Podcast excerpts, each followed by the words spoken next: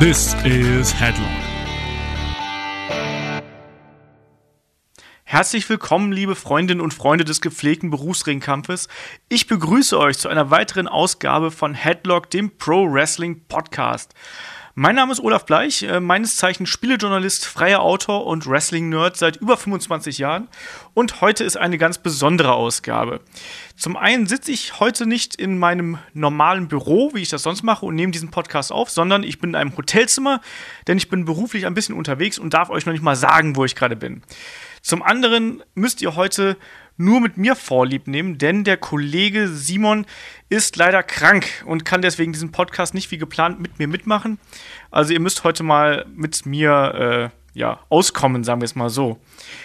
Tja, worum geht's heute? Nachdem wir letztes Mal ja so ein bisschen über Roman Reigns geplaudert haben und die Probleme, die sein Charakter und sein Aufbau mit sich bringt, äh, beleuchtet haben, geht's heute um den aktuellen WWE Pay-Per-View, nämlich um Extreme Rules 2016. Und da steht ja bekanntlich Roman Reigns gleich auch im Main Event gegen AJ Styles. Aber bevor wir dahin kommen, fangen wir doch einfach ganz vorne an. Vorne ist bekanntermaßen die Kickoff-Show und bei der gibt es natürlich jede Menge Promos, bla bla. Das ist immer so ein Teil, den ich gerne mal überspringe, weil das mir ehrlich gesagt nichts bringt, weil ich die ganzen Shows eh schon gesehen habe und dann ein paar schöne Trailer sind Zeitverschwendung, da schlafe ich dann eher bei ein. Eigentlich das wahrscheinlich erste Segment war dann ja, als ähm, die Dudley Boys in den Ring kamen und Big Cass konfrontiert haben. Tja, und was soll ich sagen? Big Cass hat da die beiden Veteranen ganz gut an der Nase rumgeführt, hat nämlich ähm, die beiden ineinander rasseln lassen und hat danach seinen Finisher gezeigt. Ich bleibe dabei, dass Big Cass auf lange Sicht ein ganz großer Einzelwrestler werden könnte. Also groß in zweierlei Hinsicht. Natürlich ist er halt über zwei Meter groß. Und zum anderen, naja, ist er halt auch jemand, der in meinen Augen sehr gut mit der Crowd connected und zum anderen auch für einen Big Man eine gute Agilität, eine gute Ausdauer und vor allem auch eigentlich ein schönes Moveset hat. Also mir gefällt er sehr gut. Jetzt diese Fehde mit den Dudleys, mit den Veteranen, die bietet sich natürlich da so ein bisschen an weil, naja, die haben ja die ganze Zeit schon so ein bisschen gegen die neue Generation gemotzt. Äh, Big Cass und Enzo, wenn er dann wieder fit ist, sind ja sozusagen die Aushängeschilder der ganz, ganz neuen äh, Generation. Insofern schreit sich diese Fehde eigentlich ganz von alleine. Ich gehe davon aus, dass es noch ein bisschen weitergehen wird und hoffe auch, dass Enzo ähm, in naher Zukunft wieder dabei sein wird. Ich habe noch nicht gelesen, ob es da irgendwas Neues gibt, aber ich denke, so in ein paar Wochen wird er dann wieder in die Fehde mit eingreifen können. Und wer weiß, vielleicht ist er dann auch schon bei Money in the Bank irgendwie dabei. Und äh, vielleicht sehen wir dann ja ein Tag-Team-Match zwischen den beiden Teams. Ja, dann ging es dann los mit dem Event, der so schön als der extremste Event des Jahres beschrieben wird. Ähm, bei WWE weiß man ja, dass extrem nicht unbedingt extrem bedeutet. Aber naja, lassen wir uns mal überraschen. Auf jeden Fall, erster Kampf des Abends äh, war dann auch gleich ähm, der Club, also ähm, Carl Anderson Luke Gallows gegen die Usos. Die Usos in einem Opener. Ja, da ist dann bei mir auch die gleiche Stimmung so ein bisschen unten, weil ich ja bekanntermaßen kein großer Fan von den beiden bin. Und umso glücklicher war ich eigentlich damit, wie dieser Kampf gelaufen ist. Also Anderson und Gallows wurden relativ dominant dargestellt, haben zwar auch hier und da mal wieder was kassiert, wie immer die Usos mit ihrer naja, sagen wir mal, etwas durchwachsenen Offensive, zum Beispiel diesem ganz furchtbaren äh, Butt-Slam in die äh, Barrikaden, während Carl Anderson da sitzt, ging furchtbar weit daneben, die Kicks sahen nicht gut aus, aber bevor ich jetzt wieder hier in einer Hasstirade über die Usos äh, ausarte, gehen wir dann lieber zu dem positiven Aspekt, nämlich, dass Anderson und Gallows relativ klar gewonnen haben und auch eigentlich mal so ein bisschen gezeigt haben, was sie eigentlich ausmacht. Ich finde, das konnten sie eben seit ihrem Debüt eigentlich kaum machen, denn der Bullet Club oder der Club, wie er jetzt nur bei WWE genannt wird, der steht ja normalerweise für diese Härte und Brutalität und das hat mir gerade in den letzten ähm, Raw und SmackDown Shows einfach gefehlt. Die waren, haben ein relativ großes Debüt hingelegt ähm, mit der Attacke auf die Usos und danach, sobald sie dann regelmäßig angetreten sind, sind, wir, sind sie irgendwie im Niemandsland verschwunden, ähm, haben einen Kampf ein Six-Man-Tag mit AJ Styles zusammen gegen die ähm, Usos und Roman Reigns gewonnen, haben eins wieder verloren. Doc Gallows, äh, Luke Gallows hat letztes Mal bei äh, SmackDown clean gegen Roman Reigns verloren. Die Usos haben sie auch besiegen, äh, haben, haben äh, den Club auch besiegen dürfen. Also insofern ein großartig dominantes Debüt sieht anders aus. Und es wird ja schon von vielen Seiten berichtet, dass man unzufrieden mit dem Booking ist, ähm, wie es gerade bei den, ähm, dem Club abläuft. Ich bin auch nicht zufrieden damit, aber ich hoffe einfach mal, dass vielleicht mit diesem Sieg, der ja auch relativ dominant dann doch war, naja, eine andere Richtung eingeschlagen wird. Also der Kampf endete dann ja im Endeffekt damit, dass ähm, Luke Gallows den Ringgong mit reingebracht hat, kassierte dann, glaube ich, einen Superkick. Mein, Im Zweifelsfall ist bei den Usos immer ein Superkick, der ausgeteilt wird. Und ähm, dann sollte der Superfly Splash kommen. Der Gallows konnte aber ausweichen. Daraufhin flog einer, einer von den Usos auf die Ringglocke, die auf dem Boden lag. Und anschließend gab es den Magic Killer, das 1, 2, 3. Und dann war der Kampf auch nach ähm, knapp neun Minuten vorbei. Das war eine, eine relativ kurze Geschichte. Und ja, Matchqualität war in Ordnung, soweit ich das äh, beurteilen kann. Hat jetzt niemand großartig wehgetan. Ich bin froh über das Ergebnis und insofern als Opener okay, sage ich mal.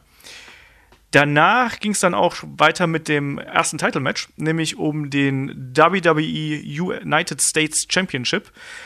Den trägt ja immer noch Kalisto und Kalisto ist ja bekanntermaßen der Kick-Off-Show-Killer. Oder ehemals äh, Ryback war das natürlich damals. Aber wie dem auch sei, auf jeden Fall hat Kalisto diesen Titel bis jetzt ja kaum bei den großen Shows verteidigen dürfen. Und das ist jetzt das erste Mal, dass er wirklich auf der Maincard ist und da ein bisschen more, äh, ein bisschen mehr Exposure bekommt. Tja, und gegen Rusev, es war fast zu erahnen, so wie der Aufbau in letzter Zeit war, hat in den Titel dann auch gleich verloren und das auch ziemlich deutlich in meinen Augen. Ja, und äh, mir hat dieser Kampf ehrlich gesagt nicht so gut gefallen. Und zwar vor allem, weil der Aufbau der letzten Wochen eigentlich komplett ins Klo gespült wurde. Da wurde ja Kalisto mit dem Accolade äh, verbogen und gebrochen beinahe. Also es war ja ganz üble Szenen, die auch dafür gesorgt haben, dass Kalisto bei letzten Smackdown-Ausgabe nicht mehr antreten konnte. Tja, und dann arbeitet Rusev wirklich die gesamte erste Hälfte dieses Kampfes, des aktuellen Matches, arbeitet er dann an den Rippen äh, mit dem Torture Rack und mit anderen Aktionen und was ist, Kalisto verkauft halt mal gar nicht. Ein paar Minuten später zeigt er dann einen zugegebenermaßen wunderschönen Asai Moonsault nach draußen andere High-Flying-Manöver und die Rippen und der Rücken sind irgendwie wieder vollkommen vergessen. Also da wurde mal wieder, ja, da wurde mal wieder die Substanz eines Kampfes zugunsten von hübschen Aktionen so ein bisschen geopfert. Mich hat das komplett rausgeschmissen, weil ich finde, das muss man mit einbauen, wenn man dann auch so sagt, dass Kalisto eben eine Zeit lang nicht antreten konnte, dann muss einfach diese Verletzung eine Rolle spielen und die kann nicht einfach komplett außen vor gelassen werden. Also da hat mir es komplett gefehlt, also das zu verkaufen. Und für mich ist das eben immer ganz besonders wichtig, hat da nicht geklappt. Hm. Ergo war das halt eben eine, ein Titelwechsel, der für mich eher in die Kategorie, naja, bis nächste Woche Raw oder so äh, wird Rusev jetzt den Titel halten und dann kommt John Cena zurück und ist dann den Titel wieder los. Also ich sehe Rusev aktuell nur als Übergangschampion und befürchte und denke, dass es demnächst wieder die äh, United States Championship Open Challenge von John Cena geben wird, der dann vielleicht den Titel wieder so ein bisschen nach oben bringen wird, weil es wurde ja bereits verlautbart, dass John Cena am 30. Mai, wenn ich mich komplett irre, am amerikanischen Memorial Day zurückkehren wird. Und da er aktuell garantiert nicht ins Championship-Rennen eingreifen soll, gehe ich eigentlich mal davon aus, dass er eben den US-Titel holen soll, weil ansonsten ist einfach aktuell kein Platz für ihn. Ja, und jetzt Rusev, wie gesagt, Übergangschampion, hat den Kampf jetzt gewonnen. Ich bin der Meinung, dass Rusev eigentlich zu höherem bestimmt ist. Also, mir gefällt er aktuell sehr, sehr gut. Er hat sich echt stark verbessert, sowohl was seine In-Ring-Skills angeht, als auch was eben ja, auch seine Körperlichkeit angeht. Also er gefällt mir vom, von, der, von der Präsentation und vom Äußeren her viel, viel besser als ähm, wie er gerade eingesetzt wird. Also eigentlich muss man aus ihm viel, viel mehr machen. Naja, mal sehen, was, was daraus wird. Also wenn er jetzt nochmal gegen John Cena fäden muss, dann, ähm, naja, gute Nacht, Johanna. Also ich bin mir da nicht sicher, ob das der, der beste Weg für ihn wäre. Andererseits, naja, bevor er jetzt halt komplett in der Luft hängt, dann doch lieber ein Programm mit John Cena. Ja, dann ging es weiter mit dem nächsten äh, Championship-Match. Das war nämlich dann um die Tag Team Titles. Und die, die, halten ja bekanntermaßen The New Day, obwohl sie ja bei WrestleMania noch verloren haben gegen ähm, die League of Nations, die es ja inzwischen nicht mehr gibt. Ähm, die sind angetreten gegen die Ward Villains, die sich ja dann im Prinzip, äh, die im Prinzip Profit aus dem äh, aus der Verletzung von Enzo geschlagen haben und einfach mal die Number One Contender Spot für sich beansprucht haben. Das heißt, es gab The New Day, bestehend aus Xavier Woods und Big E, ähm, gegen die Villains, bestehend aus Aiden English und Simon Gotch. Und das war auch wieder so ein Kampf, da habe ich mir gedacht, mein Gott, Leute, das ist ja alles total schön, dass ihr das irgendwie so über die Wochen aufbaut, aber dann gibt den Jungs doch ein bisschen Zeit. Also das waren jetzt knapp sechs Minuten, die die vier da bekommen haben. Was soll man da groß machen? Es gab eine ganz kurze Hot-Tag-Phase natürlich. Ähm, erstmal ist Xavier Woods zusammengeschlagen worden, dann hat er Big E reingebracht, der hat seine Spots gebracht. Anschließend gab es den äh, Spear durch die Ringseile, der immer wieder fantastisch aussieht von Big E, wo ich mich immer frage, wie schafft er das, sich dabei nicht alle Knochen zu brechen oder sich sonst irgendwie zu verletzen. Ähm, dann gab es auch Eingreifen von außen, was für mich auch wiederum gar keinen Sinn ergibt, weil ja The New Day eigentlich die Guten sind und am Endeffekt haben sie jetzt den Titel durch Numbers Gain, wie es ja sogar die Kommentatoren betont haben, gewonnen. Und das ist doch eigentlich eine Sache, die den Bösewichten vorbehalten sein sollte. Ich meine, The New Day sind erst vor drei Monaten oder vier Monaten äh, Babyface geturnt. Ja, aber sie sollten doch eigentlich trotzdem sich an die Regeln halten und trotz all dem greift dann Kofi Kingston ein, zeigt ein, ein Enzo Igiri, einen Kick an den Kopf ähm, von, ich glaube, äh, von Simon Gottspaß.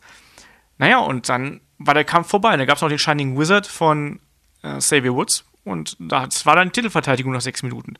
In meinen Augen, naja, wozu hat man zwei tolle Tag-Teams, wenn die eben nur sechs Minuten bekommen bei einem Pay-Per-View? Kann ich nicht verstehen, warum schmeißt man dann nicht vielleicht ein, zwei Werbespots zu Camp WWE raus? Der, dieser Trailer kam für mich gefühlt zu 70 Mal. Mag jetzt auch nur daran liegen, dass er halt vielleicht vorher noch lief, aber wie dem auch sei, ich kann es nicht nachvollziehen, dass zwei gute Tag-Teams, die einen schönen Kampf liefern können, den gut aufbauen können, wo du eine klare Positionierung von beiden Teams hast, dass man dann diesen beiden Teams nur sechs Minuten gibt. Es ist ein Championship-Match, hallo, also warum soll man denen nicht wenigstens zehn Minuten geben? Habe ich nicht verstanden, deswegen bin ich auch mit diesem Kampf absolut unzufrieden, wobei er halt für das, was er war, war er in Ordnung. Also der war technisch okay, der war irgendwie unterhaltsam, der hat einen guten Flow gehabt, aber sechs Minuten ist halt so ein Ding, da kommt einfach keine Spannung auf, sondern das ist einfach so ein Lückenfüller und im Prinzip ist es ja so, dann guckst du einmal auf dein Handy oder gehst aufs Klo und dann ist der Kampf vorbei. Ne? Also sechs Minuten für ein Titelmatch bei einem Pay-Per-View ist halt eigentlich eine Frechheit.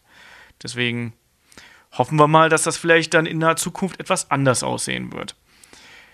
Ja, und dann ging es auch schon weiter mit dem, sind wir schon beim vierten Kampf. Wir haben insgesamt gerade mal, wenn ich das mal grob überschlage, haben wir nach dem vierten Kampf oder vorm vierten Kampf gerade mal, na, 25 Minuten Wrestling, ne, ein bisschen mehr, doch 25 Minuten so knapp.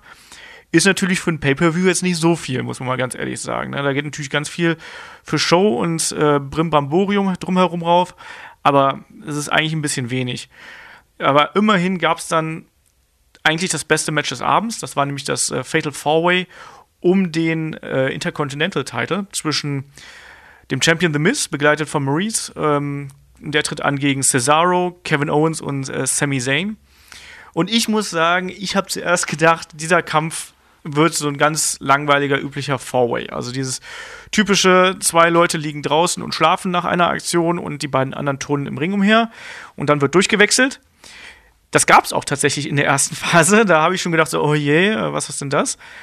Naja, dann haben sie sich aber zum Glück gefangen. Also der, der Kampf begann eigentlich damit, dass erstmal Kevin Owens und The Miz im Prinzip aus dem Kampf genommen worden sind. Also ähm, Sami Zayn stürmte sofort, sofort, nachdem die Ringglocke geläutet hat, stürmte Sami Zayn nach vorne, verpasste Kevin Owens seinen Helluva-Kick. Daraufhin war Kevin Owens erstmal raus, das auch für Minuten lang.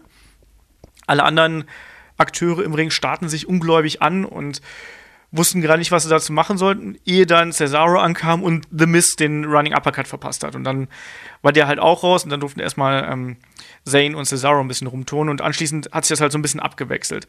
Und natürlich gab es dann auch den obligatorischen ähm, Tower of Doom in der Ringecke, wo Cesaro dann, ähm, ich glaube, Sami Zayn und The Miz äh, runter, runterwerfen durfte. Also diese typischen Four-Way-Dinger äh, gab es dann eben auch. Also es hat alles gut zueinander gepasst. Eigentlich richtig spannend wurde es erst gegen Ende, wo es dann wirklich wild, wild wurde und wo auch ganz viele Fäden so ineinander gegriffen sind und ähm, einfach eine gute, eine gute Spiel, eine gute ähm, Matchfluss und einfach eine richtig tolle Dynamik aufkam. Also woran ich da zum Beispiel denke, ist ähm, ein, ein wirklich gigantischer ähm, äh, Code Red von Cesaro. Das heißt, es ist eine Art, Art Wheelbarrow Powerbomb Ansatz nach oben weg und ähm, Sami Zayn rutscht dann nach hinten rüber und zeigt so eine Art ähm, ähm Sunset Flip daraus. Sieht fantastisch aus, haben vielleicht einige schon bei deren Aufeinandertreffen bei ähm, NXT Takeover gesehen, aber im Hauptroster hatten wir das, glaube ich, bis jetzt noch fast gar nicht. Und das passt einfach, das passt einfach super zusammen. Ähm, gleichzeitig haben sie es halt eben auch geschafft, trotz dieser ganzen vielen kleinen Fäden, die eben eingestreut worden sind, haben sie es aber eben auch geschafft, dass keiner von den Wrestlern schwach aussah. Also jeder hatte irgendwie so seine Rolle. Ähm, Sami Zayn und Owens haben die ganze Zeit sich gegeneinander bekabbelt im Prinzip. Also da hat man halt auch wieder gemerkt, dieser Hass und diese Fehde, die, die brodelt eben noch und ähm, das, das bringt ja immer Intensität zwischen den beiden rein. Ich habe immer das Gefühl, die beiden haben sich jetzt inzwischen so oft gegeneinander im Ring gegenübergestanden und die können blind miteinander wresteln. Und das ist einfach unfassbar, was die für eine Chemie haben inzwischen. Ähm, Cesaro durfte auf der anderen Seite eben seine, seine Kraft und auch seine ähm, Technik demonstrieren. Also er hat alle seine, seine Trademark-Moves hat er zeigen dürfen vom diesem, ich weiß gar nicht, wie ich es nennen soll. Ich nenne es jetzt einfach mal das European Upper, Uppercut-Karussell, wo er dann wirklich von einem Wrestler, der in der Ecke hing, bis zum nächsten gerannt ist und einen Uppercut nach der anderen, nach dem anderen, nach dem anderen gezeigt hat sieht natürlich immer sehr, sehr beeindruckend aus, genauso wie sein Flying European Uppercut aus dem Seil heraus. Das ist klasse. Und er hat auch, wie gesagt, er hat, obwohl er am Ende ja den Pinfall einstecken musste, wirkte er halt da nicht schwach, sondern es war halt einfach, naja, im falschen Moment, sagen wir es mal so. Und äh, The Miz, da muss man ja einfach mal sagen, dass The Miz eigentlich so der, naja, er ist ein guter Wrestler, aber er ist halt eben keiner, der großartig viel Erfahrung in Indies gesammelt hat. Und dadurch ähm, fehlt ihm einfach ein bisschen was. Also er ist ein solider Worker und hat vor allem am Mic seine ganz großen Stärken, aber im Ring kann er einfach nicht mit Leuten wie Cesaro, Zane oder auch Owens mithalten. Aber sie haben dann doch einen guten Weg für ihn gefunden. Er war nämlich dann wirklich hier der hinterlistige Titelverteidiger, der immer wieder versucht hat, mit Attacken von hinten äh, den Gürtel zu verteidigen und auch gar notfalls nicht davor zurückschreckt, seine Frau äh, Maurice mit reinzuholen. Die, die, hat nämlich versucht, an einer Stelle die, ähm, das ähm, na, wie heißt es, ähm, den Giant Swing von Cesaro zu verhindern. Und ähm, wurde damit in den Ring gezogen. Das sind halt immer so nette, nette Momente, die dann. Das passt halt einfach zu dem Charakter und ich sag's halt nochmal gerne, also diese Kombination aus Maurice und The Miz, die ist einfach Gold wert. Und deswegen ist es auch vollkommen okay, dass sich am Ende The Miz ähm, den Titel ergaunert im Prinzip, nämlich ähm, weil sich äh, Zane und Owens nach draußen prügeln und ihrem Hass aufeinander äh, einfach freien Lauf lassen und dabei den Titel vergessen und er einfach Cesaro pinnt, der, der nach dem Finisher halt eben äh, am Boden liegt. Und ähm, ja, das hat einfach so von der Zusammenstellung hat es einfach gepasst. Es ist niemand zu Schaden gekommen. Genau, ähm, bevor ich das unterschlage, der, der Finisher, den ich gerade angesprochen habe, das war natürlich der Helluva-Kick von Sami Zayn. Egal wie, also der Helluva-Kick wurde eh so ein bisschen als Wunderwaffe jetzt dargestellt. Der hat ja sowohl Kevin Owens am Anfang ausgenommen und dann anschließend halt eben noch ähm, Cesaro eben quasi den Sieg gekostet. Also auch da wieder eine gute Positionierung. Der Kick sieht ja eigentlich jetzt nicht so wunder wie spektakulär aus, aber dadurch, dass eben zwei Topstars so mitgenommen davon waren, dass sie erstmal minutenlang ausgenockt waren, super passt und ähm, ist vor allen Dingen auch gut für Sami Zayn, weil der halt nicht irgendwelche wunder wie waghalsigen Aktionen da zeigen muss, um den Titel zu, oder um irgendwelche Siege zu erringen. Ähm, ansonsten war das ganz klar für mich das Match of the Night, äh, schönster, bester Kampf des Abends absolut rund, technisch super, vom Timing her klasse. Und ähm, ja, ich hoffe einfach mal, dass es da weitergeht. Ich denke, dass ähm, bei Money in the Bank ist der nächste Pay-Per-View. Da wird wahrscheinlich The Miz nochmal auf Cesaro treffen, könnte ich mir vorstellen. Und wenn ich das zusammenstellen würde, würde ich Sami Zayn und Kevin Owens in, äh, eines, in das Leitermatch packen. Einfach, damit die beiden da noch ihre Feder austragen können und dann einfach noch ein bisschen weiter diesen Hass schüren können, auch diese Spannung ähm, auf ein weiteres Einzelmatch zwischen den beiden. Ich würde die beiden aktuell gar nicht eins gegen eins gegeneinander setzen, sondern erstmal abwarten, was passiert und in Multiman-Matches diese Spannung aufbauen, damit sie es vielleicht dann beim SummerSlam in dem nächsten großen Einzelmatch dann äh, wieder entlädt. Ich glaube einfach, dass man die beiden, die können sich jetzt hochziehen, bis, bis einer von den beiden Champion ist. Und auch dann kann man noch für das nächste halbe, dreiviertel Jahr die beiden gegeneinander setzen. Also für mich ist das eine Fehde, die sich so schnell nicht abnutzen wird und die auch einfach nicht alt werden wird. Ja, apropos alt werden wird, ähm, da sind wir bei Chris Jericho gegen äh, Dean Ambrose angelangt. Ähm, der gute Chris Jericho ist ja jetzt ein bisschen länger dabei wieder nach seinem, nach seinem Comeback. Ähm, aber so 100% überzeugen gegen AJ Styles ging es noch. Jetzt gegen Dean Ambrose, da war ich beim letzten Mal schon nicht von angetan, als sie bei Payback aufeinander getroffen sind. Und diesmal leider auch nicht. Ich weiß nicht, woran es liegt, ob es an Dean Ambrose liegt oder ob es an Chris Jericho liegt. Aber die beiden klicken halt für mich nicht und deswegen ist erneut das ähm, Aufeinandertreffen zwischen den beiden, das Asylum-Match, ähm, für mich eigentlich so der fast der schwächste Kampf des Abends gewesen, weil die hatten unfassbar viel Zeit, also fast eine halbe Stunde. Und es hat sich leider angefühlt wie zwei Stunden. Hm. Und naja, also, um ganz kurz die, die Prämisse hinter diesem Kampf irgendwie aufzugreifen. Die beiden haben ja sich ursprünglich miteinander in die Wolle bekommen, weil ähm, Dean Ambrose Chris Jericho das Highlight Reel abgenommen hat, also die Talks, das Talkshow-Segment bei Raw. Und ähm, das ist dann immer weiter ausgeartet und ähm, ging dann so weit, dass Dean Ambrose die glitzernde und leuchtende Jacke von Chris Jericho zerstört hat. Und daraufhin hat ja äh, Jericho ähm, Dean Ambrose in die Zwangsjacke gesteckt, hat ihn vermöbelt und so weiter und so fort. Daraus resultierte dann dieses Asylum-Match, was eigentlich nichts weiter war als ein normales Käfig-Match ähm, mit Pinfall im, im Ring halt eben, nicht ohne, ohne Escape. Und ähm, eben mit Waffen, die über dem Käfig hängen. Ich finde das eigentlich ganz lustig, ist aber zugleich auch super trashig irgendwie. Also ich muss mich da wirklich zusammenreißen, dass ich nicht an diesen furchtbaren Elimination Chamber vom äh, ECW Dis December to Dismember denke. Ähm, ach, nee, also irgendwie wirkt das halt ein bisschen seltsam. Und was mich jetzt an diesem Kampf ganz besonders gestört hat, nicht nur, dass er gefühlte zehn Minuten zu lang war, hm, was wohl auch daran lag, dass ein, ein Segment irgendwie gestrichen worden ist, habe ich heute irgendwie im Internet gelesen, dass angeblich ein Segment ähm, oder ein Pro, eine Promo gestrichen worden ist. Und deshalb haben die beiden einfach zehn Minuten mehr Zeit bekommen. Das kann sein, ich weiß es nicht, ob das, ob das der Wahrheit entspricht, aber wenn es tatsächlich so ist, ist es natürlich ziemlich furchtbar, dass man nicht vielleicht gesagt hat, komm, fünf Minuten mehr dem Tag Team Title Match und fünf Minuten mehr, äh, weiß ich nicht, dem Opener oder sowas.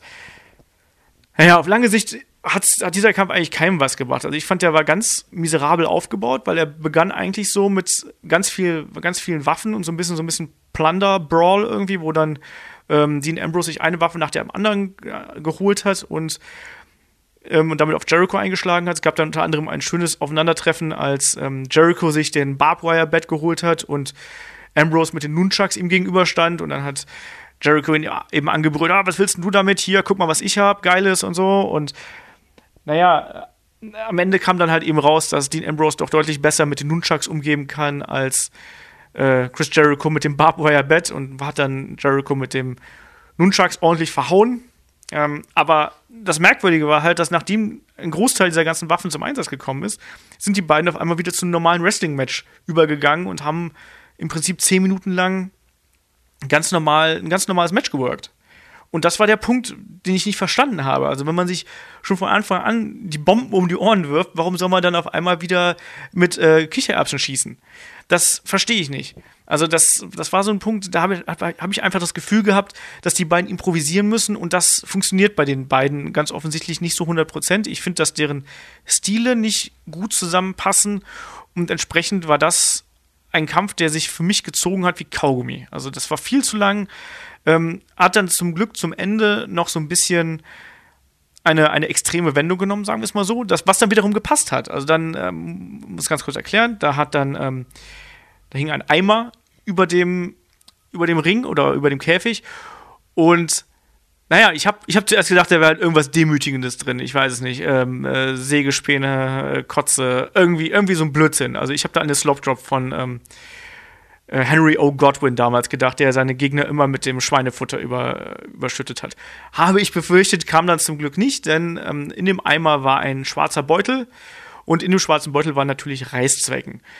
Ähm, ich habe gedacht, dass sie das ähnlich wie ähm, bei WrestleMania mit dem Barbed Wire Bed, dass sie das nur andeuten. Das heißt, dass die Reißzwecken da liegen und es wird irgendwie angetäuscht, angetäuscht, angetäuscht und am Ende vom Tag passiert dann doch nichts und der Kampf endet regulär in irgendeiner Form ist dann nicht so weit gekommen. Also tatsächlich haben die beiden dann zum Ende hin wieder sind da wirklich also diesen Extrempfad beschritten und da gab es erstmal mehrere Schläge mit dem Barbwire-Bett gegen, ähm, gegen Dean Ambrose und anschließend gab es dann eben auch eine, ähm, ein, ein, ich glaube, das war ein, was war das denn? Es war ein, äh, ein, ein Wurf von ähm, Dean Ambrose gegen Chris Jericho in die ähm, Reißzwecken.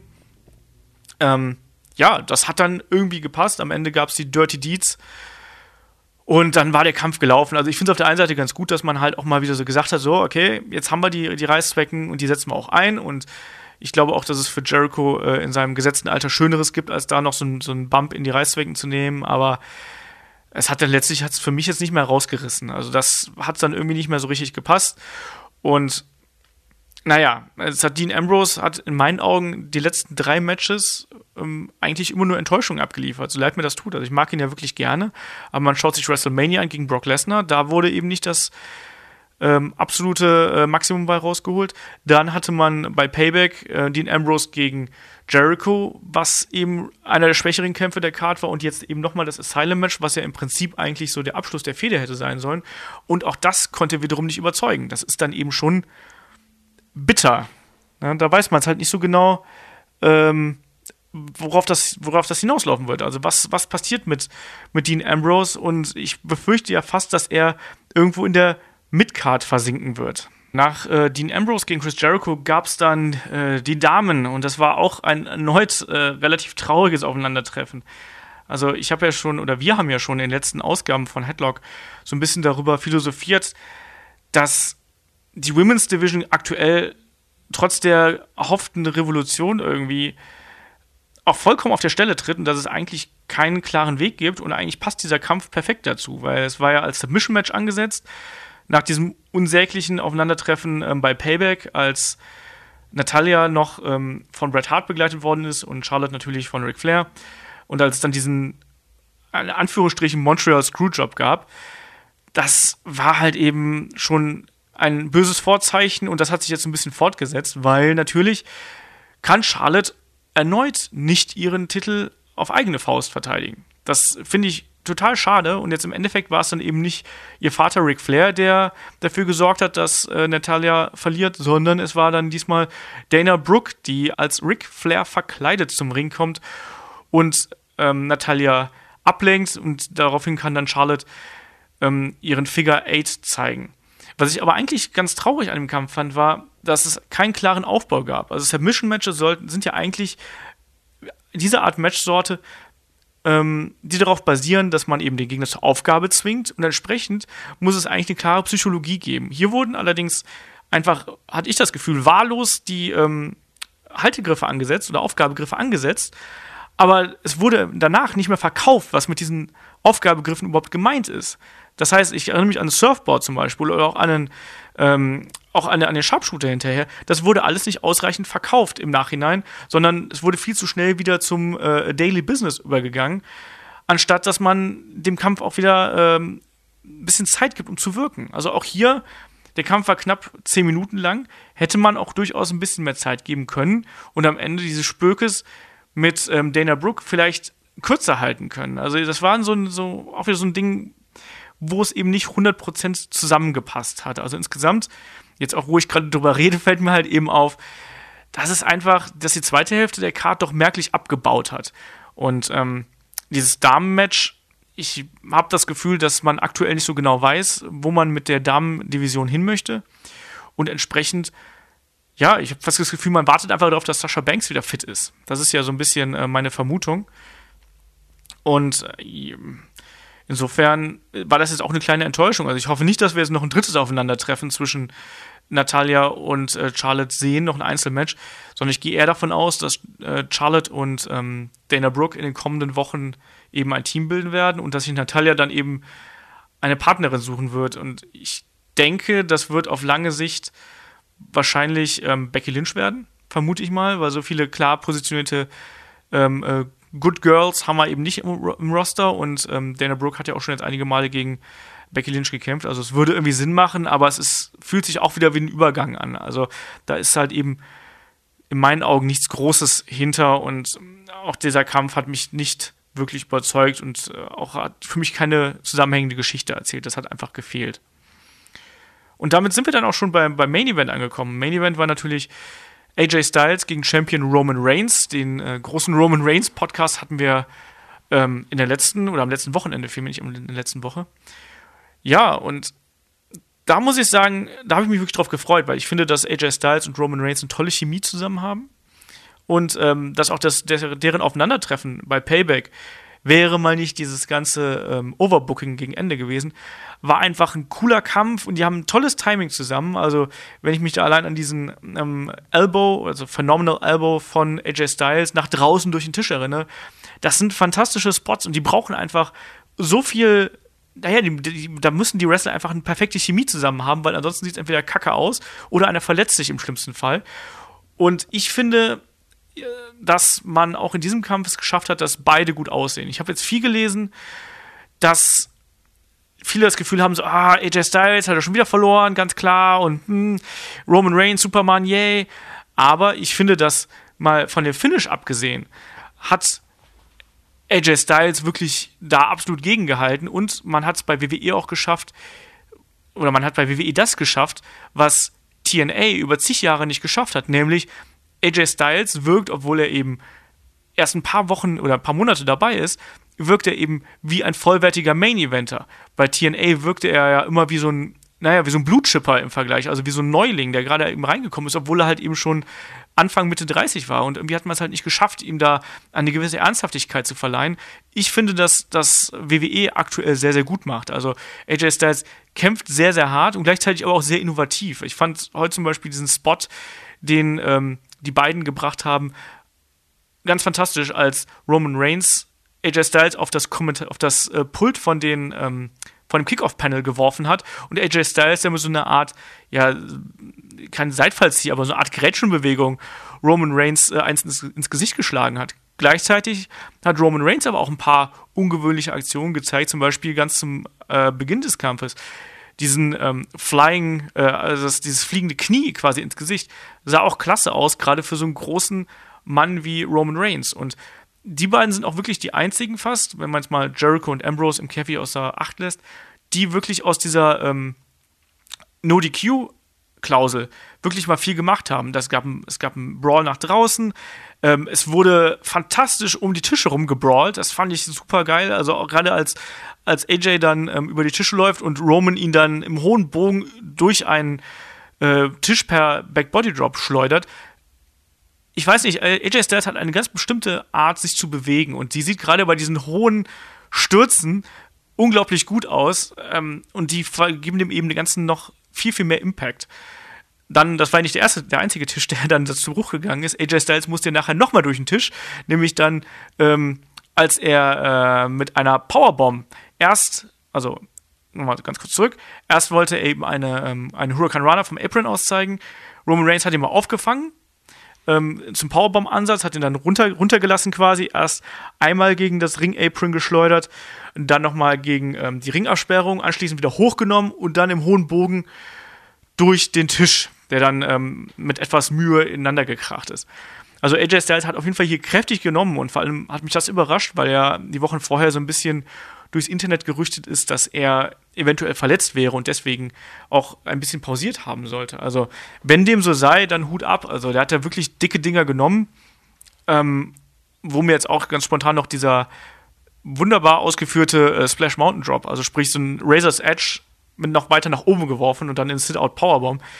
Klasse Aktion, ähm, kann man in meinen Augen nicht viel besser zeigen, als es da äh, gemacht worden ist. Aber zugleich hat man das dann eben auch irgendwie geschafft, dass AJ Styles eben nicht nur der Prügelknabe gewesen ist, sondern eben auch mächtig austeilen konnte. Also das reichte dann davon, dass er eben zweimal den Styles Clash zeigen durfte, einmal normal und einmal auf den Stuhl. Ähm, es gab mehrere phänomene Forearms, einmal auch draußen in der Absperrung. Roman Reigns ist einmal mit dem Spear durch die Barrikaden geflogen. Also man hat halt immer das Gefühl gehabt, der, der, der Titelwechsel lag irgendwie in der Luft, aber also ich konnte es mir dann am Ende vom Tag eben auch nicht ganz vorstellen, dass das wirklich schon passieren würde.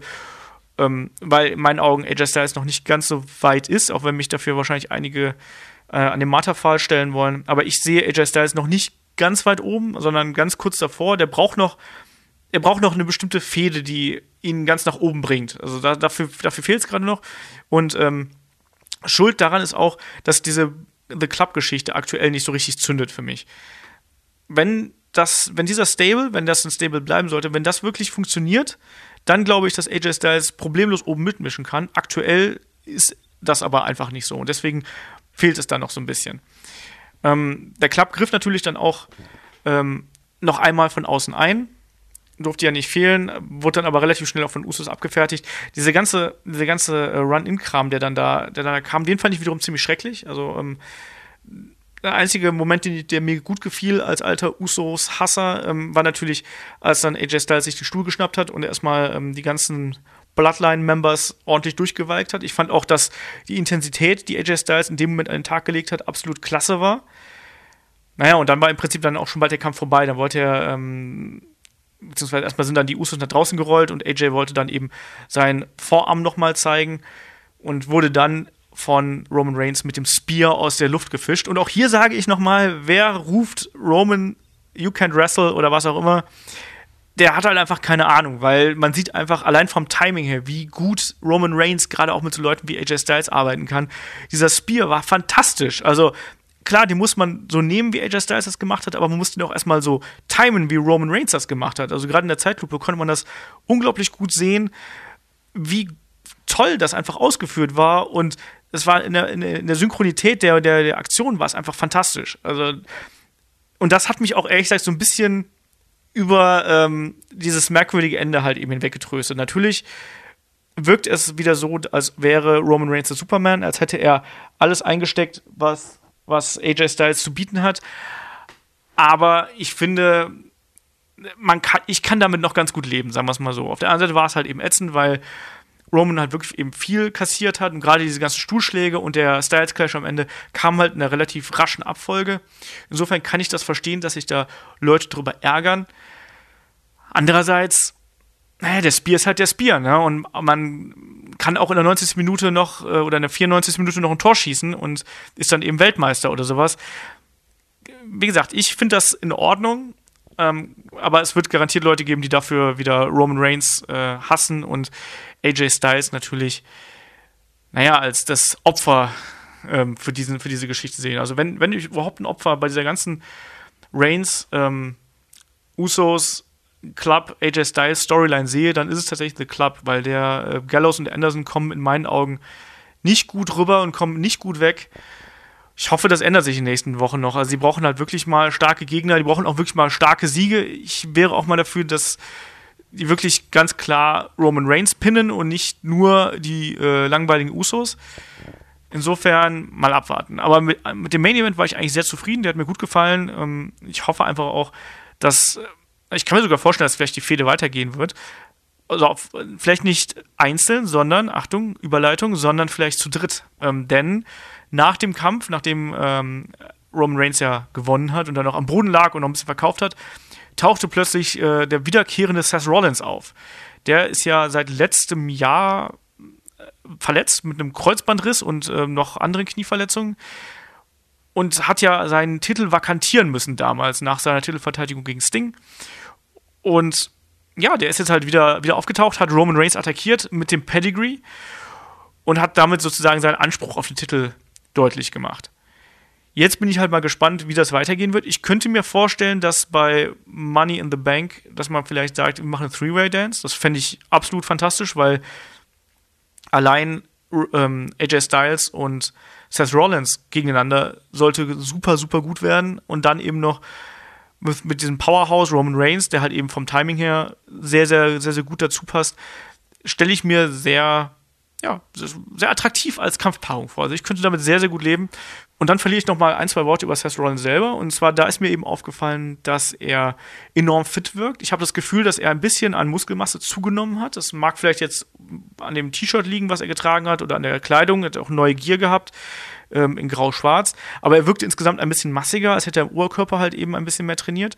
Und zum anderen denke ich, dass er unbedingt unbedingt, ich sag's nochmal, unbedingt einen neuen Finisher braucht. Diesen Pedigree, der ist zwar nett und so und hat ja auch diese Geschichte, dass er ja damals als Authority ähm, Held äh, im Prinzip den Titel, äh, den, den, den Finisher von Hunter übernommen hat, von Triple H übernommen hat. Aber es ist eben kein Finisher, der zu ihm passt. Und ähm, äh, der braucht einfach was anderes. Der Curbstomp war für mich perfekt, weil er gleichzeitig diese eine gute Mischung aus Härte und einer, einer gewissen Grazie und Technik hatte. Und der Pedigree ist einfach, den Pedigree assoziiert man automatisch mit Triple H, weil der ihn eben über 15 Jahre durchgeführt hat.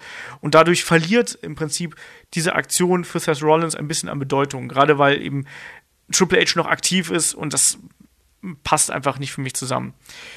Ja, aber so insgesamt, sage ich mal, war Extreme Rules ein, naja, ich würde es mal in die Kategorie solider Pay-Per-View einsortieren. Also da waren ein paar schöne Kämpfe dabei. Der Four-Way äh, war klasse. Ich fand auch den Main Event ähm, sehr stark.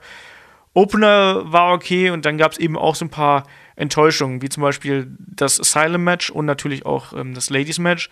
Haben für mich beide nicht gezündet. Das Tag-Team-Match, Tag-Team-Title-Match war halt viel zu kurz.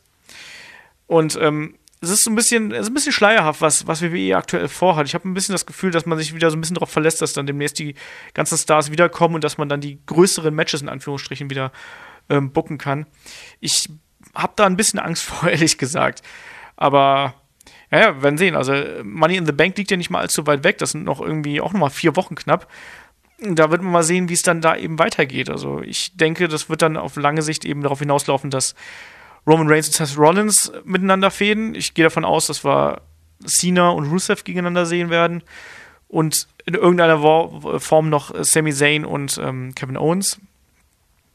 Und ähm, ja, Extreme Rules war ein solider Event, aber eben auch nichts, was mich jetzt ähm, dazu bewegen würde, beim nächsten Event irgendwelche Karten zu kaufen. Also irgendwie musste halt ein bisschen mehr kommen und klar, dieser ähm, dieses Comeback zum Ende von Seth Rollins, das hatte schon was und es macht auch wieder neugierig auf morgen natürlich oder auf, auf, auf heute vielmehr, wenn dann äh, Raw ähm, aufgenommen wird.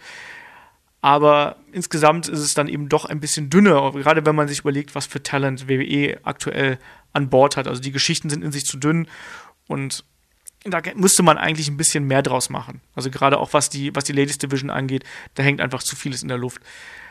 Ja, und ähm, damit bin ich dann auch ein bisschen, ja, bin ich eigentlich am Ende dieses Einzelpodcasts. Ich hoffe, ihr konntet meinem ganzen Gerede ein bisschen folgen und ihr hattet auch ein bisschen Spaß dabei. Ich bin mal gespannt, wie sich das dann im Nachhinein anhört. Ich habe auch noch nie einen Podcast alleine gemacht, von daher denke ich mal, das war ein nettes Experiment und falls es euch gefallen hat, sagt mir Bescheid. Also, falls es euch nicht Bescheid, äh, gefallen hat, sagt mir auch Bescheid. Es wird sicherlich die Ausnahme bleiben. Ähm, jetzt für nächsten Podcast zum Wochenende sind wieder äh, die Kollegen mit dabei. Da geht es dann äh, passenderweise, nachdem wir letzte Woche Roman Reigns gehabt haben, geht es dann um John Cena, der ja dann nächste Woche sein Comeback gibt. Und ich dachte mir, wir lassen einfach mal die Karriere von John Cena ein bisschen Revue passieren schwelgen ein bisschen in Erinnerungen und rufen uns durch Skype einfach mal äh, Let's Go Cena, Cena Sucks zu. Und insofern, ja, schaut, schaut auf headlock.de vorbei. Uns findet ihr auch natürlich auf äh, Facebook, headlock.de, auf äh, Instagram gibt es uns auch. Es gibt uns auch bei Twitter natürlich.